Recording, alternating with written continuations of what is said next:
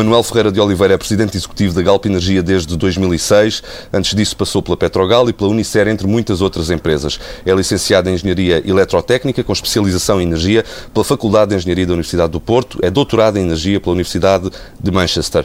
A pergunta que qualquer pessoa gostaria de lhe fazer se estivesse no meu lugar é até que ponto é que os combustíveis vão aumentar? Quando é que esta escalada de preços dos últimos anos poderá parar? Se qualquer um de nós soubesse responder bem a essa pergunta, era milionário, não? A verdade é que prever a evolução do preço dos combustíveis é um exercício impossível. Ele é dependente muito do crescimento económico do mundo, eh, do custo das matérias-primas, da concorrência nos diferentes submercados, são tantas as variáveis que afetam o preço de combustíveis que é praticamente impossível prever o seu valor absoluto. Ainda assim, eh, não é de prever, eh, claro que que esta tendência dos últimos anos possa ser de alguma forma revertida, não é? Nós tivemos nos últimos 6, 7 anos preços elevados de combustíveis que resultaram muito do crescimento económico do globo, porque nós estamos aqui imersos numa depressão que, todos, que todos nos preocupa, mas a verdade é que o mundo tem vindo a crescer e a crescer de uma forma muito relevante. E como a matéria-prima a partir do qual se produzem os combustíveis uh, tem vindo a encarecer e encarecer porque é mais, é mais custosa de produzir, cada vez é mais, custa mais produzir um novo crude eh, para refinar nas refinarias e porque o equilíbrio entre a oferta e a procura tem vindo a estar muito apertado. E uh, isso pressiona os preços do crude e por consequência, embora não de forma imediata, uh, determina os preços dos combustíveis. E pressiona de forma global, porque estamos a falar do mercado global. Uh, não há, eu posso dizer-lhes dizer que o mercado mais globalizado de todos os bens transacionáveis é o mercado dos produtos petrolíferos e naturalmente do crude. A Galp concluiu há relativamente pouco tempo a reconversão da refinaria de Sines. Foi um projeto muito grande, 1.400 milhões de euros de investimento e que permite ao país começar a exportar mais gasóleo do que aquele que importa, não é? Portanto, a ter uma balança positiva nesse setor específico. O cidadão comum também se interroga se deixamos de importar eh, gasóleo ou de importar tanto gasóleo, isso uh, deveria ter reflexo no preço praticado nos postos de abastecimento. Porquê é que não é assim? Eu vou explicar-lhe de uma forma tão simples quanto possível. Uh, refina, refina, as nossas refinarias, e, e a Galp Energia opera duas refinarias, a de Matosinhos e a de Sinas, uh, vendem os seus produtos uh, no mercado grossista, isto é, à porta da refinaria, uh, a preços de cotações internacionais. E não pode fazer de outra maneira. Eu vou explicar-lhe porquê. Porque se a Galp Energia vendesse abaixo das cotações internacionais, como não podemos discriminar compradores, uh, todos os grandes traders internacionais nos vinham comprar, porque estávamos a vender abaixo da cotação. Por outro lado, se a Galp Energia vendesse acima das cotações internacionais, os grossistas que operam no mercado português importariam e não comprariam. Portugal tem, tem muita capacidade de importação uh, de produtos combustíveis e não importa porque nós produzimos. Isto é, não é uma vontade da empresa é que o, o, o, facto de, de, os combustíveis serem bens transacionáveis e, e, o mercado ser livre, quer nas importações, quer nas exportações, isso obriga, determina-se preferir que a Galp Energia fixe os preços absolutamente alinhados com as cotações internacionais. Repito, se vendêssemos mais barato não havia produto no mercado nacional, era todo exportado. Se vendêssemos mais caro, a Galp Energia parava as refinarias porque eh, os importadores importariam o produto. O, o, tema do preço dos combustíveis já foi alvo nos últimos anos de debates intensos na, na, opinião pública, mas aparentemente continua a haver um certo desfazamento entre aquilo que é a percepção pública do grau de controle que a Galp e outras empresas têm sobre uh, o preço uh, dos combustíveis e aquele que têm efetivamente, como acabou de explicar. Ao que é que se deve este desfazamento? Fundamentalmente porque é difícil explicar ao cidadão comum uh, o, o, mecanismo de formação de preços. E por um lado. Por outro lado, os, os, operadores são normalmente empresas de dimensão global e a percepção do cidadão comum é que as empresas grandes, aquelas que usam muito capital e por consequência têm, muito, têm resultados elevados, são empresas que estão uh, que têm um poder de mercado excessivo. A verdade é que elas estão sujeitas, todas as empresas, à mais profunda das, das fiscalizações das autoridades de concorrência uh, e, e, em todos os países da Europa é, é recorrente o facto de que as autoridades de concorrência lançam inquéritos, estão em permanente investigação e sempre concluem que o mercado funciona. É o caso recente de um determinado em, em, no Reino Unido, onde, onde a concorrência é bem conhecida por todos, que outra vez aí se lançou uma, uma dúvida sobre o poder de mercado dos operadores e a conclusão outra vez do, da Autoridade da Concorrência foi que o mercado na Inglaterra funcionava. O mesmo tem acontecido de forma sucessiva e recorrente no nosso país e as conclusões são sempre as mesmas. Ah, em relação a essa pedagogia que poderia ser feita, a ERS não podia ter um papel mais ativo nessa, nessa pedagogia? Um, Olha, eu vou dar uma opinião polémica sobre a atitude dos nossos reguladores. Não.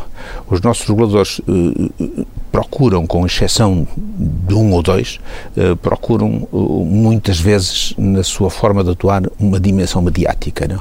e não pedagógica. Não? A verdade é que é uma responsabilidade, responsabilidade para com a, todos os cidadãos que os reguladores que têm sejam pedagógicos e exigentes, pedagógicos com, com, com, a, perante os cidadãos e exigentes eh, confrontados está, com as empresas. Está a falar dos reguladores em geral ou da ERS? Uh, bom, eu falo, neste momento estou a referir-me à ERS muito especificamente pelo facto de uma, de, uma, de uma divulgação mediática que fez recentemente em relação aos preços de gás, que, em relação a umas estatísticas de gás, que causou algum alarme na população que não tem nenhum fundamento de nenhuma natureza.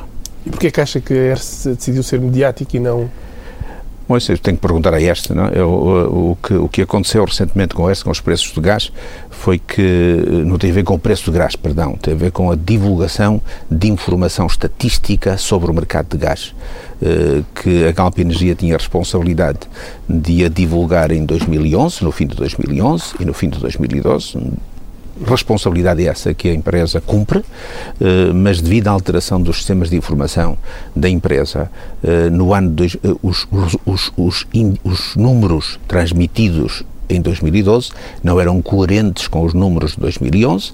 A Galp Energia informou de imediato a, a, a IES e, eh, e procurou explicar-lhe a incoerência que existia e oferecer-se para os corrigir. De imediato sai um comunicado ao mercado só para alertar, só para preocupar os consumidores. Não, não, não deve fazer-se isso. Voltando ao preço dos combustíveis, não o irrita de certa forma ver que há um debate muito grande sobre o preço praticado pela Galp quando há um fator estrutural aqui muito importante que é a carga fiscal aplicada sobre combustíveis. Ou seja, dizer às pessoas, ok, nós podíamos baixar os preços se a carga fiscal fosse, fosse mais pequena. Eu, a verdade é que os preços dos combustíveis pesam muito no orçamento das famílias. Não? A pessoa precisa da mobilidade, eh, trata-se quase de um bem de primeira necessidade. É uma responsabilidade das empresas ser transparente e ser, e ser, e ser justa e ter um preço justo aos seus produtos.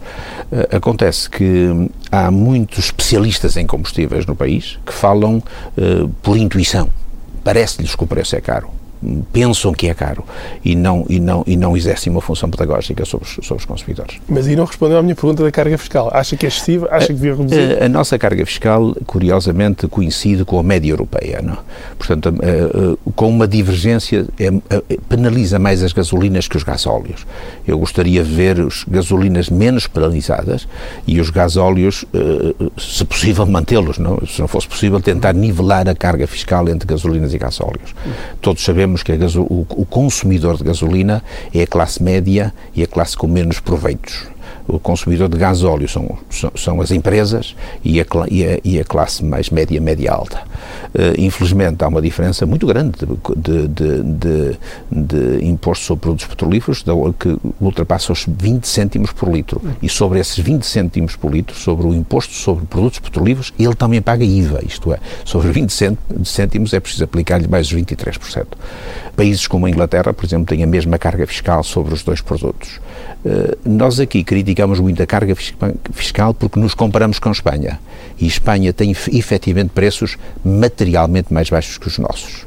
Eh, como sou aqui nosso vizinho, há aquilo que nós chamamos até o turismo de combustíveis. As pessoas vão à Espanha uh, pôr combustíveis, pagar impostos em Espanha, para vir depois utilizar a infraestrutura rodoviária portuguesa mas é o que é, nada mais tem a dizer. Para, para, finalizar este tema dos combustíveis, nos últimos anos, nos últimos oito anos, o consumo uh, na Península Ibérica, em Portugal e em Espanha, caiu muitíssimo. Portugal e Espanha consomem hoje dois terços daquilo que consumiam há oito anos. Consegue ver uma inversão desta tendência ou isto vai mesmo continuar? O, o, o, que acontece é que, o, o, como nós sabemos, a nossa atividade económica paralisou, para não, para não, para não usar a palavra retrocedeu. Não? Eh, e isso leva naturalmente à redução de consumo, quer nas indústrias, quer na, nas famílias. Nós vemos hoje o consumo em Portugal em 2012 foi, como disse, dois terços do de 2005. Uh, muito semelhante ao que aconteceu em Espanha. A Espanha também essa redução foi dessa dimensão porque as, as famílias uh, deixam de viajar menos ou viajam menos. Uh, e uma coisa que é curiosa que nós aprendemos: as pessoas, quando abastecem, não abastecem 30 litros ou 50 litros ou, 30, ou 40 litros, abastecem 20 euros, 25 euros. E, portanto, e, e depois, quando acabar, quando acabar esse, esses euros acabarem, ficam com o carro em casa. E como os preços de combustíveis têm vindo a subir, infelizmente para todos nós, eh, e, eh, e, portanto, abastecem menos. Nota-se também essa diferença, então, nos padrões de consumo, menos pessoas a testar, digamos menos, assim. Menos pessoas a testar. Uh, portanto, há aqui os dois fenómenos. O fenómeno psicológico do aumento do preço, que leva à limitação da, do enchimento do carro, e, por outro lado, o balanço, o equilíbrio das contas das famílias e das empresas. Começando aqui no outro bloco, é, disse esta semana que, ou lembrou esta semana, que a Galp foi nacionalizada numa noite, mas demorou 21 anos a voltar a ser completamente privada. O engenheiro Ferreira de Oliveira não foi nomeado pelo Estado, mas teve, teve de gerir com o Estado. Sente uma maior liberdade agora, que o Estado saiu completamente da empresa? Eu tenho que ser justo para com o Estado. Eu fui, eu tenho, na, na história da privatização portuguesa, que demorou 21 anos, de privatização da Galp Energia, a Petrogal, que demorou 21 anos, eu sou presidente há, tenho 12 anos de presidência, portanto tenho obrigação de conhecer o que faço. E deixem-me dizer-lhes que nunca o Estado entorpeceu a, a, gestão em que eu estava envolvida. Às vezes aqui e acolá, mas coisas simples e que sempre, que sempre solúveis. Uh, o Estado preocupa mais como, como, como na sua ótica de regulador e de mais do que de acionista. Como acionista nunca, nunca me preocupou. O que não acontece necessariamente quando o Estado tem posições dominantes. Eu fui sempre, como presidente da empresa, proposto por capital privado, eh, mas sujeito ao veto do capital público, portanto do Estado. Eh, o que quer dizer que tive que ter a aceitação do Estado para exercer as funções que tinha. E isso não representou para mim nunca qualquer tipo de restrição ao que tinha que fazer. Uhum. Para um consumidor que está do lado de fora e que não percebe, o que é que o Estado faz, ou o que é que o Estado fez, que pedidos é que fazia enquanto estava na Galp? Que tipo de ação é que tinha? Pois, o Estado, como acionista, deixe-me dizer-lhe que nunca me preocupou nunca como acionista, como entidade eh, reguladora do setor, como entidade que acompanha o setor, eh, naturalmente exige informação sobre, sobre a evolução dos mercados, sobre preços, sobre competitividade, e isso é um dever que cumprimos. Uh, depois há sempre aquelas pequenas coisas Nunca que, lhe pediu para baixar preços, por exemplo? Uh, várias vezes, várias vezes, várias vezes pediu para baixar preços, é verdade. Uh, e, e, isso eram sempre momentos de tensão, porque, por uma razão muito simples, é que se a Galp Energia baixa preços, para além do que é razão para não cobrir custos, a, a Galp Energia não tem futuro. E o nosso país precisa de empresas, não, morre com empresas pobres. Não. O país precisa de empresas que remunerem o capital que neles está investido, para, para dessa forma poderem pagar impostos e para que no país possamos todos viver melhor. Qual foi a última vez que o Estado lhe pediu para baixar preços? Uh, olha, não este Estado que temos hoje, não, não este Estado que temos hoje, mas naquelas crises sempre que há aqueles aumentos drásticos de combustíveis, uh, que o Estado sabe os primeiro do que nós, deixem-me só dizer-lhe isso. Eu, eu, no domingo, vou ler os jornais em minha casa e vejo se, os, se a gasolina e o gasóleo veio ou não subir na segunda-feira. Isto é, é tão previsível é tão simples saber se o preço sobe ou desce eh, que os mídia o, o, comunicam antes que isso aconteça. Eh, o, eh, o governo, quando havia preços pesados a, a, disparar grandes, sobretudo ali na década, em 2000, 98, 2000, houve ali um período difícil, em que o governo chegou a ajustar o, o imposto para que o preço não subisse tanto. Houve um período de dois anos difíceis, repito, em que houve esse esforço do governo para conter os preços. No, no foi no tempo do, do primeiro-ministro António Guterres. Uhum. Falando então agora de, de, acionistas privados, que é a realidade corrente uh, da Galp, que é que é mais provável? A América Morim ter mais capital da Galp ou a Sonangol entrar diretamente no capital? Deixe-me deixe explicar-lhe. O nosso acionista, o acionista da Galp, a entidade com, com a qual a Galp se relaciona é a Morim Energia. A Amorim Energia é uma parceria uh, integrada pelo Grupo Amorim uh, e, pela, e, pela, e, por uma empresa chamada Esperança, que é, por sua vez, uma, uma parceria entre a Sonangol e a empresária Isabel dos Santos. Mas, e, portanto, esse é nosso acionista. Eu pergunto porque se tem especulado muito sobre isso, já, já não é já no último ano que se tem falado muito da possibilidade da Sonangol entrar diretamente no capital.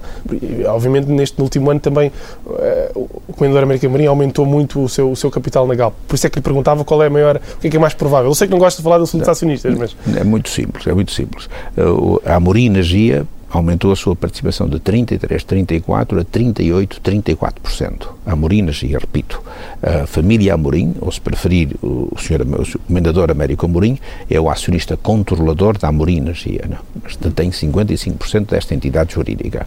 Uh, uh, no que me diz respeito, o presidente da Amorim Energia é o Sr. Américo Amorim, eh, o controlador da Esprasa é a Sonangol, a Galp Energia tem as melhores relações com a Sonangol, as melhores relações com o, com o Grupo Amorim e, naturalmente, também tem as melhores relações com, com a empresária Isabel dos Santos, que é uma das investidoras de uma empresa chamada Esprasa. Uhum. Voltando aos resultados da Galp, a Galp teve quase 400 milhões de, de lucro em 2012, mas, sobretudo, devido à sua operação internacional, porque em Portugal o negócio não, não, está, não está bem devido à crise que, que atravessamos.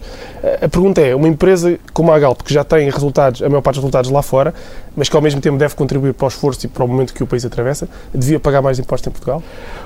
A, empresa, a nossa empresa é uma, é, é, uma, talvez deve ser o maior coletor de impostos do, por longe do país, depois do Ministério das Finanças, porque todos os dias recolhemos impostos nos pontos de venda, quer em Portugal, quer em Espanha, e que devolvemos de imediato ao Governo. Eh, que é o ISP e o IVA, em quantidades enormes. Multibilionárias, deixa-me dizer-lhes. Depois, o que é que nós fazemos? A Galp tem as suas raízes aqui em Portugal, essas são as nossas raízes. A palavra Galp, aliás, é uma forma simples de dizer Portugal. Se imaginarem o P antes do G, é aquilo que no anglicismo se diz is a short way of saying Portugal. É assim que nós apresentamos a Galp fora deste país. Portanto, nós identificamos com o nosso país, temos muito orgulho nisso, nisso identificamos-nos com os nossos consumidores, servimos-los com, com gosto e com dever. Uh, agora, a verdade é que não estamos limitados a este retângulo. Nós hoje em Espanha temos o mesmo volume de negócios que em Portugal, portanto somos julgo uma de, das grandes empresas portuguesas, a única que está absolutamente equilibrada entre os dois mercados.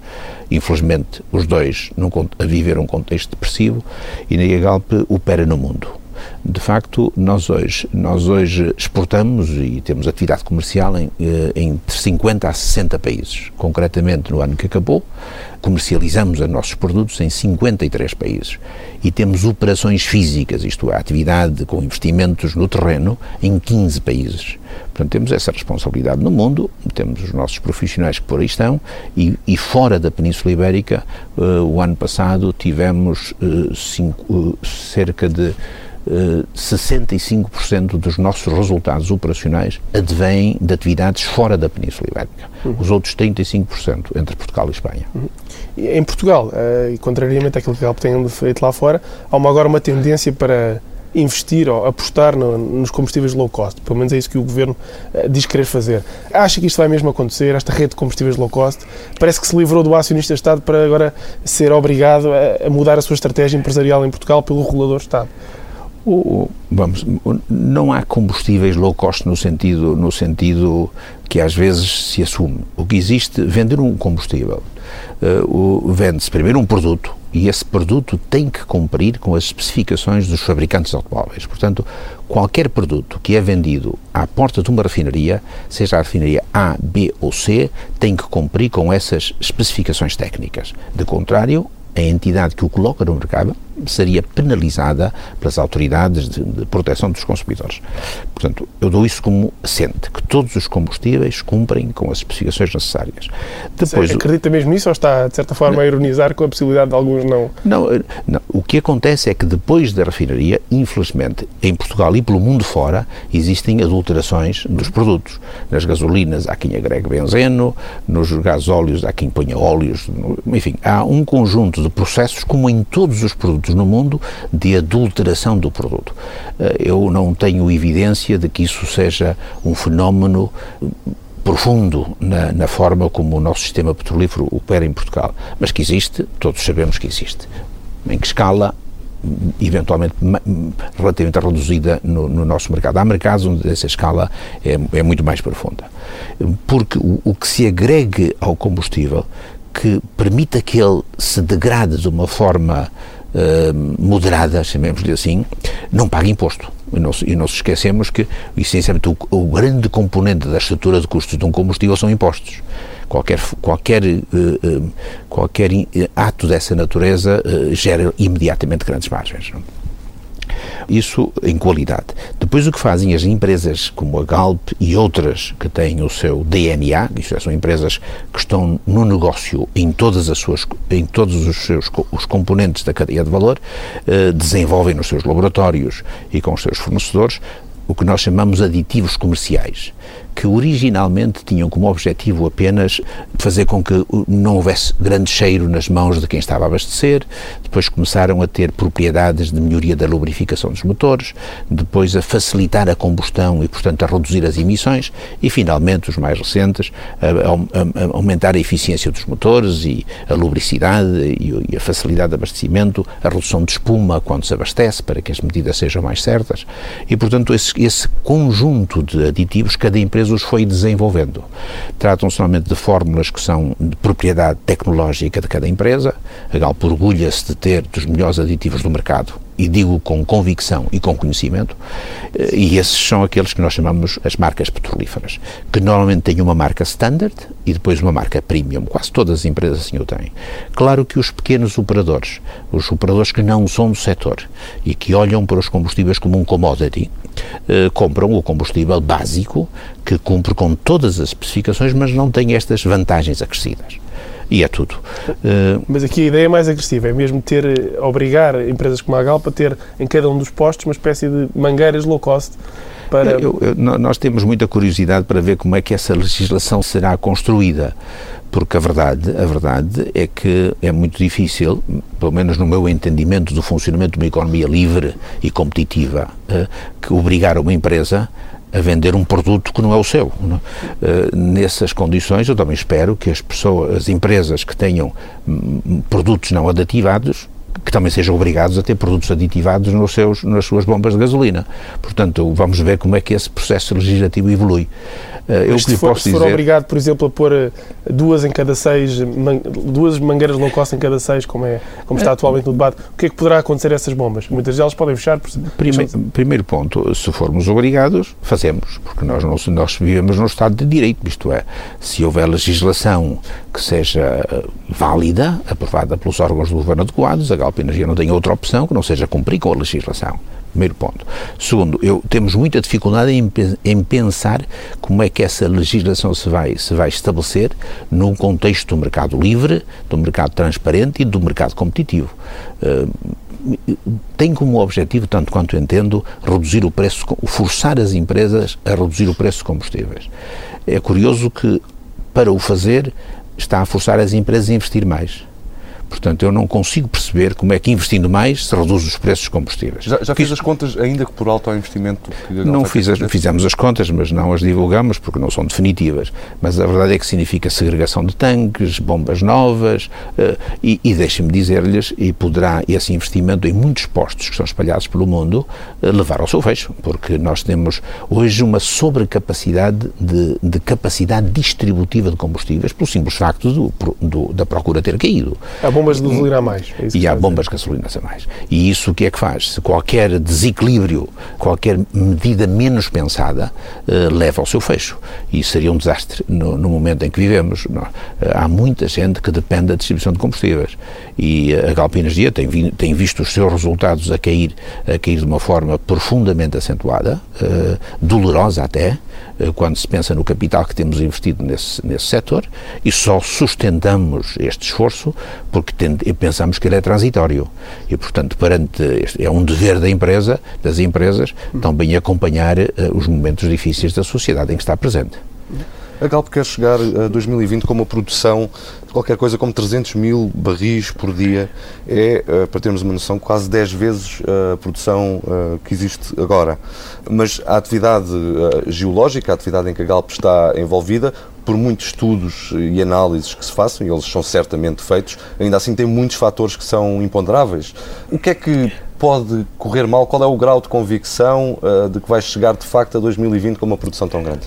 No, no, setor, no setor da produção de crudo, que nós chamamos de exploração e produção, existem uh, aquilo que nós chamamos os recursos. Nós, nós, quando investimos muito, à procura de recursos. É como quem uma atividade, se quiser, mineira. Temos que primeiro encontrar o minério. Neste caso, temos que encontrar o sítio, que são os reservatórios onde existem petróleo e gás. Esse investimento, eh, mas uma vez feito, quando nós falamos em objetivos de produção, é pôr a produzir recursos já identificados isto é, recursos que já são um ativo da empresa.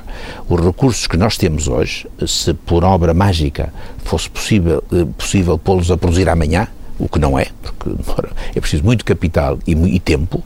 Eh, eles eram mais do que suficientes para produzir 300 mil barris dia, que é bem acima até do consumo português de hoje. Ou seja, a Calpa Energia já tem recursos para, pelo menos ao longo dos próximos 30 anos, abastecer o mercado português na sua totalidade em termos, em termos conceptuais. Não? E eh, agora, o que é preciso pô-los em produção. Em paralelo com pôr os recursos existentes em produção, a empresa tem que continuar a investir para repor os recursos que, entretanto, vai produzindo.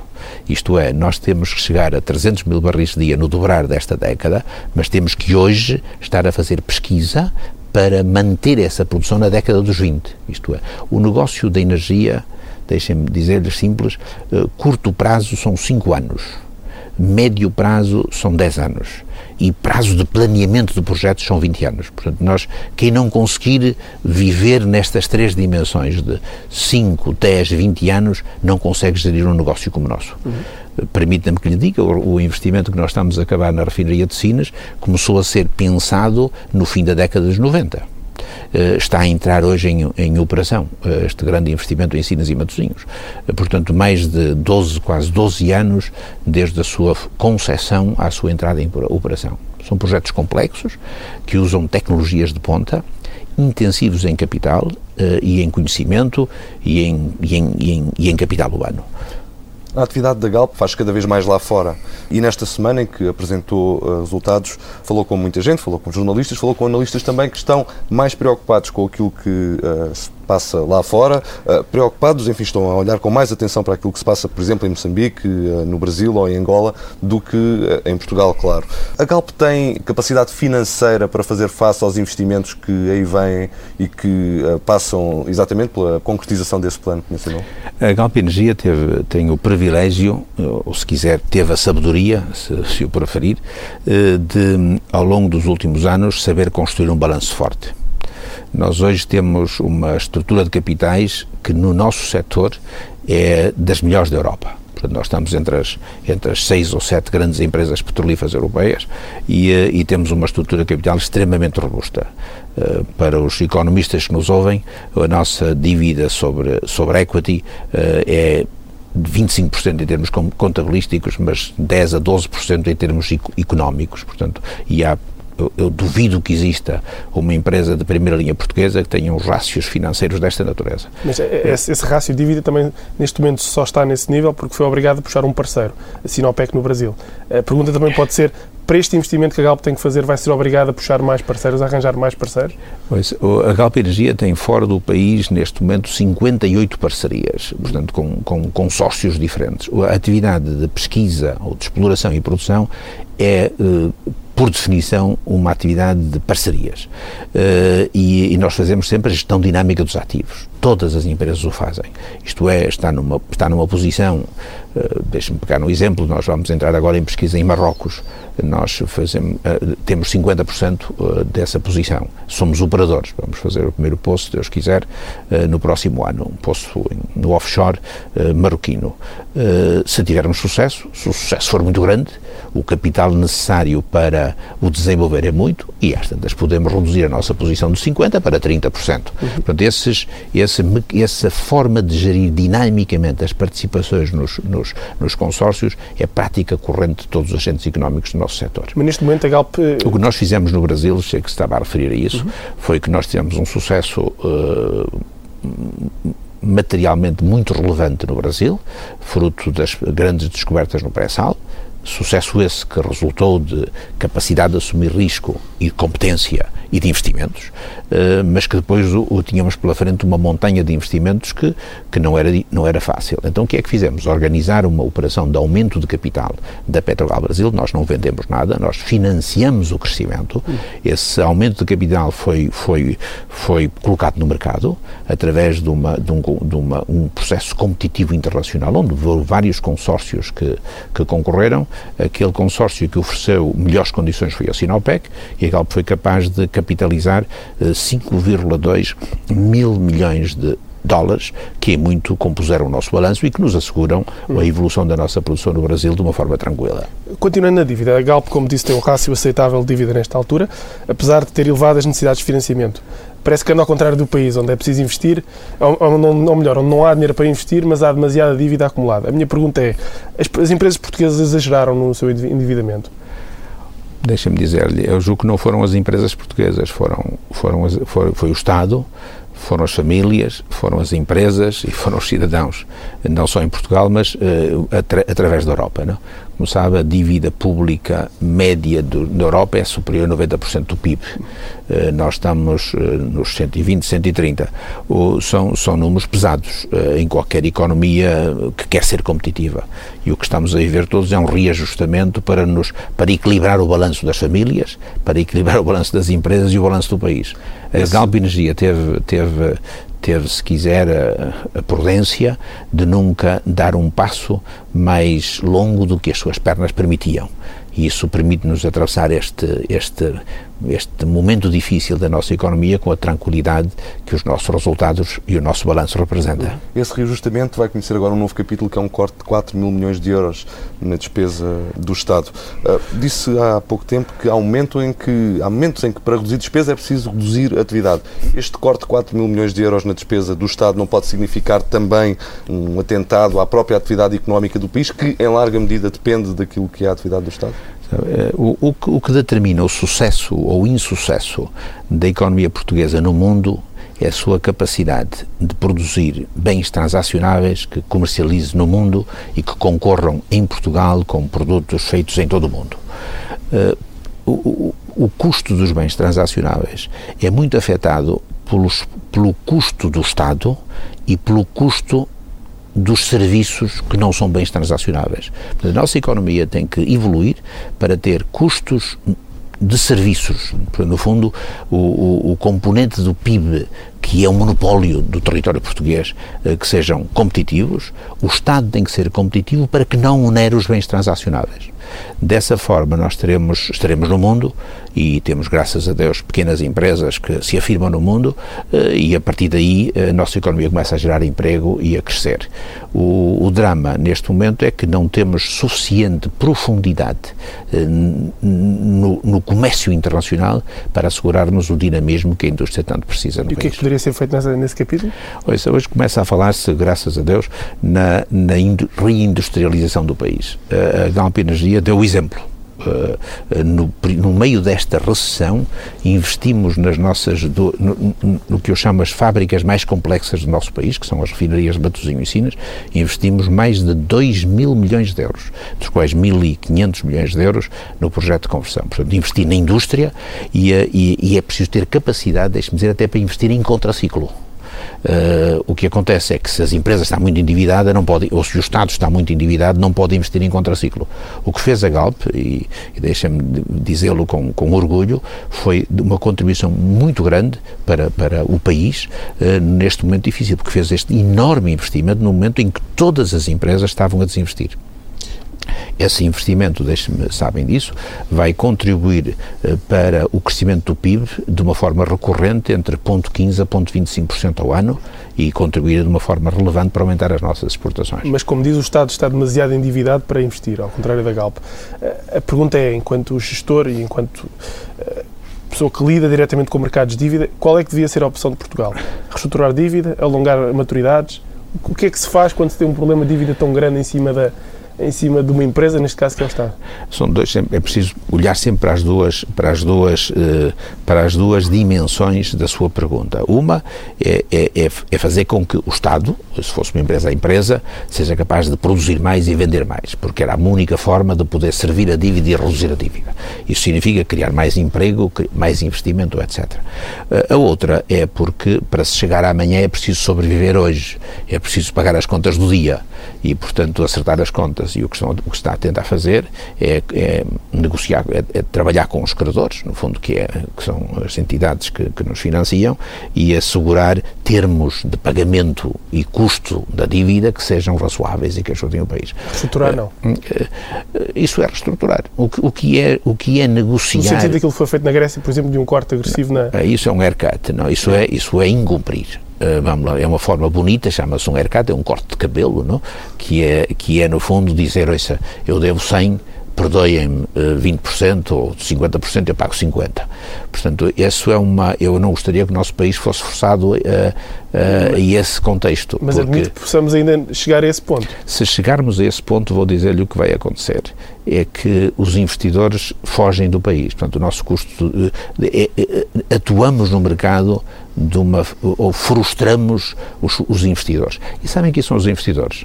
Uh, são os investidores da Galp e na dívida pública portuguesa e nas grandes empresas. São fundos de pensões são essencialmente fundos de pensões de todo o mundo e, e, poupanças dos cidadãos comuns do governo que se concentram em fundos para depois investir nas dívidas públicas, etc.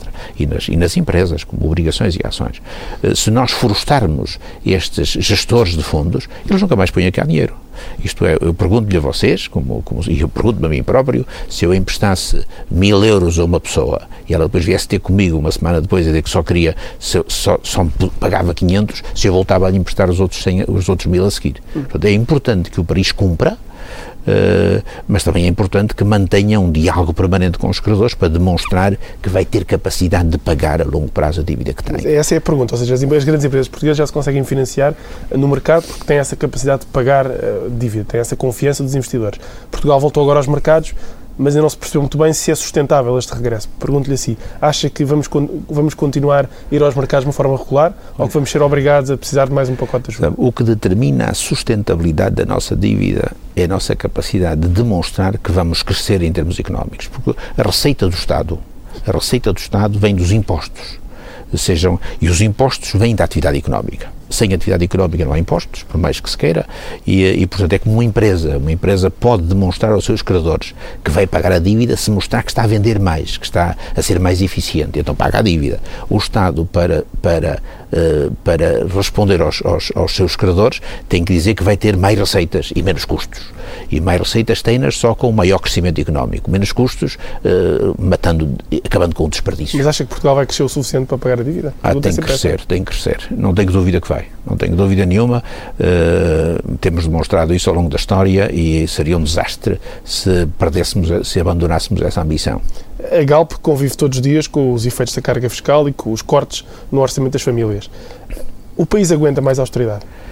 Uh, nós convivemos com consumidores, uh, vemos que os momentos são extremamente difíceis e vou dizer-lhe, a dor mais profunda desta crise até não é, uh, os, até não, não são os impostos que os que trabalham pagam, são a falta de vencimento dos que não trabalham. Não? Nós agimos com uma taxa de desemprego já superior a 16%, o que nós estamos nos 16,5%, isso é uma, eh, e isto atinge já quase todas as famílias. É praticamente inexistente a família que não tem um desempregado na sua, na sua órbita. E isso penaliza muito a sociedade e, e, e são custos para a sociedade, de uma forma direta ou indireta, eh, e sem retomarmos o emprego e sem retomarmos o crescimento económico, nós não saímos deste, deste, deste esforço. Mas primeiro, para isso, é preciso investimento o investimento, uh, infelizmente, grande parte dele, a maioria dele tem que vir de fora. E para vir de fora, tem, os investidores têm que confiar que somos uma economia com as condições básicas para crescer. Uh, e estamos neste ciclo. Estamos neste ciclo. Espero que saibamos sair dele. também a minha pergunta. Portugal aguenta mais um aumento de impostos? Uh, eu diria Portugal não aguenta mais desemprego. Porque quem paga impostos ainda é porque ganha alguma coisa, não? Portanto, apesar dos impostos serem elevadíssimos e sobre os bens transacionáveis representam uma carga cada vez mais pesada e reduz a competitividade da, da, da, da indústria e, do, e, da economia, a, verdade é que há aqui uma equação difícil de fechar. Eu, eu uh, não gostaria de ver os impostos a subir, eu gostaria que tudo fizéssemos, todos, as empresas, as famílias, uh, o espírito empreendedor de, dos indivíduos, para que se criassem postos de trabalho. O engenheiro Ferreira de Oliveira, e para terminar, acredita que Portugal vai recuperar, vai dar a volta. A dúvida é quando? Tem uma previsão? Um, quem se atrever a prever, uh, tem a certeza que erra, não? Eu posso dizer-lhes é o que nós estamos a construir o nosso futuro. A Galp Energia uh, pensa que nós, em 2015, estaremos de regresso a um crescimento mínimo. Vamos ter estes dois anos ainda difíceis, uh, nas nossas estimativas, vamos, e por isso estamos muito focalizados nesses anos na nossa atividade fora do país. A Galp é um bom barómetro também das famílias devido ao consumo. 2015 é que será o ano em que efetivamente vamos sentir o fogo mais. Eu, eu vejo, e digo-lhe porquê, porque, uh, porque esperamos que 2014, 2013, 2014 se reconquiste a confiança dos credores. Portanto, é o, que, tudo o que se está a fazer é para reconquistar a confiança dos credores. Uh, e se o fizermos bem, depois teremos investimento, porque havendo confiança no país, o investimento chega. Eh, as próprias empresas portuguesas, aquelas que têm capital disponível, investirão eh, mais na economia portuguesa. E a partir daí eh, começa a haver investimento, começa a haver emprego, o Estado tem mais ingressos e entramos num ciclo, numa espiral de sentido positivo. José Ferreira de Oliveira, obrigado. Muito obrigado.